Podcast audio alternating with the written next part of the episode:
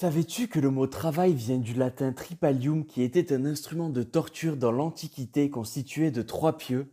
Alors je t'épargne les détails parce que c'était pas forcément très joyeux, mais pour être bref, cet instrument de torture servait à immobiliser les personnes en forme de croix afin de leur faire subir des sévices atroces.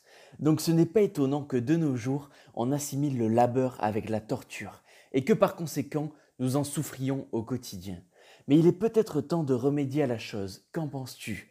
Il est vrai qu'avant, à l'époque de nos ancêtres, le schéma classique était d'aller à la ferme familiale dans une économie profondément rurale, travailler avec ses propres mains en pleine chaleur et se mettre en danger pour ramener deux ou trois francs à la maison. Mais aujourd'hui, tout a été bouleversé, et c'est tant mieux pour toi et moi. Par la progression de notre société, les droits et libertés qui ont été acquis et la digitalisation de notre économie. Aujourd'hui, on peut dire qu'on est presque libre. Libre de prendre son destin en main avec des perspectives d'ascension sociale qui étaient très rares à l'époque. Déjà, tu n'es plus obligé de travailler dans la ferme familiale pour survivre. Tu as la possibilité de faire des études, d'entreprendre par toi-même et j'en passe. Bref, tu es le maître de ta propre vie. Alors pourquoi associer de manière générale et absolue le travail avec la torture? Si tu es libre de travailler, alors pourquoi ne pas décider d'être heureux dans ce que tu fais et de prendre du plaisir dans ton activité?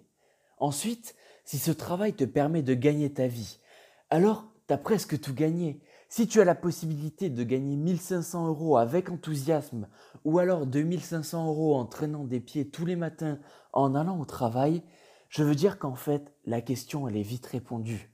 De plus, je ne sais pas si tu imagines, mais quand on est gamin, on nous demande parfois ce que l'on souhaite faire plus tard. Et très souvent, la majorité des enfants répondent des métiers du genre astronaute, footballeur, médecin, chanteur, pilote d'avion, etc. Après, plus ils grandissent et plus ils se disent des trucs du genre bah c'est le moment d'être sérieux, qu'est-ce que je vais bien pouvoir faire? Et c'est là qu'ils se dirigent vers la perception douloureuse du travail. C'est pour te montrer un peu le lavage de cerveau qu'on subit dès le plus jeune âge par la société, nos parents et l'école. À partir de quand a-t-on perdu cette vision enthousiaste du labeur? Je pense que tout commence un peu par là. Mais à ces jeunes, faudrait également leur dire que réaliser leurs rêves, c'est possible, que gagner très bien sa vie en s'amusant avec quelque chose qui nous passionne, c'est beaucoup plus simple qu'il n'y paraît. Mais personne ne le fait.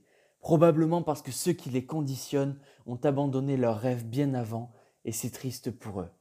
En revanche, et fort heureusement pour toi, à présent tu es averti. Tu sais désormais que le travail n'est pas synonyme de torture, mais bien l'inverse, à condition que tu changes ton état d'esprit. Sache que tu n'es pas contraint de prostituer ton temps pour de l'argent et que toutes les portes te sont encore ouvertes.